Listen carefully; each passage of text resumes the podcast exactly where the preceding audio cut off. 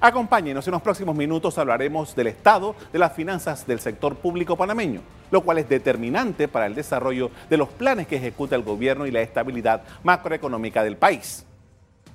El tema de las finanzas públicas ha estado muy vivo en los últimos seis meses a raíz del cambio de gobierno. En su reciente discurso ante la Asamblea Nacional, el presidente Laurentino Cortizo dijo que todo era un desastre. El pasado 2 de enero, en su informe a la Nación ante el Pleno de la Asamblea Nacional, el presidente Laurentino Cortizo afirmó que recibió el país hecho un desastre y finanzas públicas maquilladas. Hemos encontrado retos de todos lados. Lo que nuestro gobierno recibió se lo voy a resumir en una sola palabra, un desastre. También aseguró que heredó una administración con un incremento en la desaceleración económica, además de deudas no registradas a proveedores. En el 2018, el gobierno anterior sobreestimó ingresos por 1.100 millones de balboas. O sea, calcularon bastante mal. Ante esto, el viceministro de Finanzas, Jorge Almengor, explicó los planes para sanear las finanzas y reactivar la economía del país.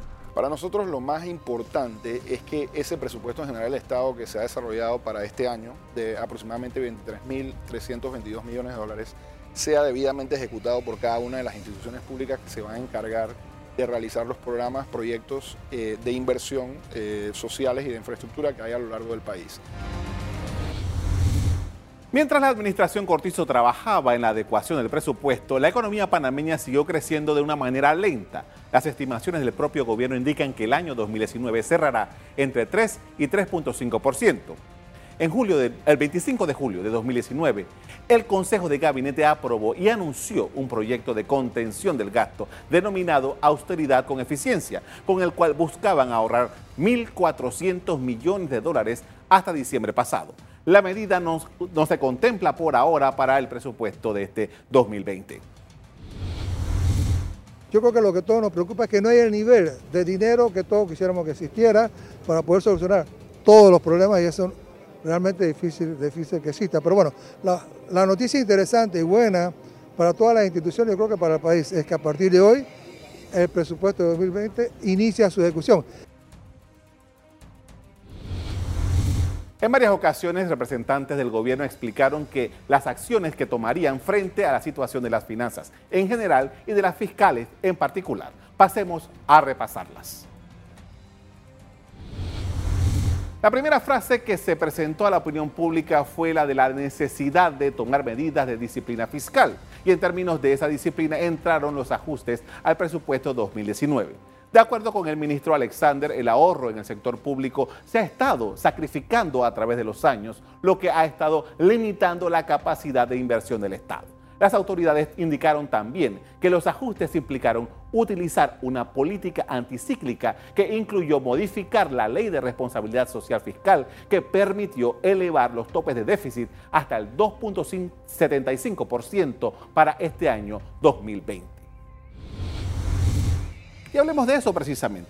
La reforma a la ley de responsabilidad fiscal, aprobada por la Asamblea, que es clave en las decisiones que sobre esta materia ha tomado la administración Cortizo. Esta ley elevó el tope máximo de déficit para la vigencia fiscal del 2019 al 3.5% del Producto Interno Bruto. Recordemos que en total el gobierno emitió deuda por 3.300 millones de dólares en los pasados meses.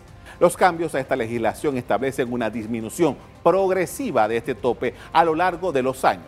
Baja a 2.75% este año y en el 2021 llega a 1.75% y en el año 2022 debe regresar al 2%, tal como estaba en la norma original.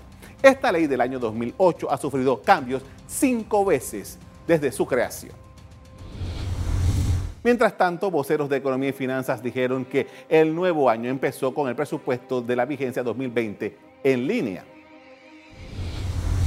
Este presupuesto de más de 23 mil millones de dólares contempla más de 7 mil 600 millones para el renglón de inversiones. De acuerdo a lo explicado en su momento por directivos de Economía y Finanzas, por cada dólar de este nuevo presupuesto, 52 centavos se contemplan para los gastos de operación.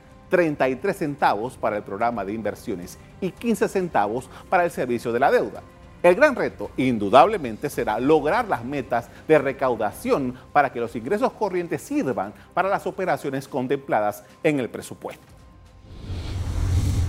Luego de haber presentado el presupuesto del 2020 a la Asamblea, el gobierno central hizo dos reformas al proyecto. El primero haciendo un recorte por 350 millones de dólares y el segundo con un aumento de 6.2 millones.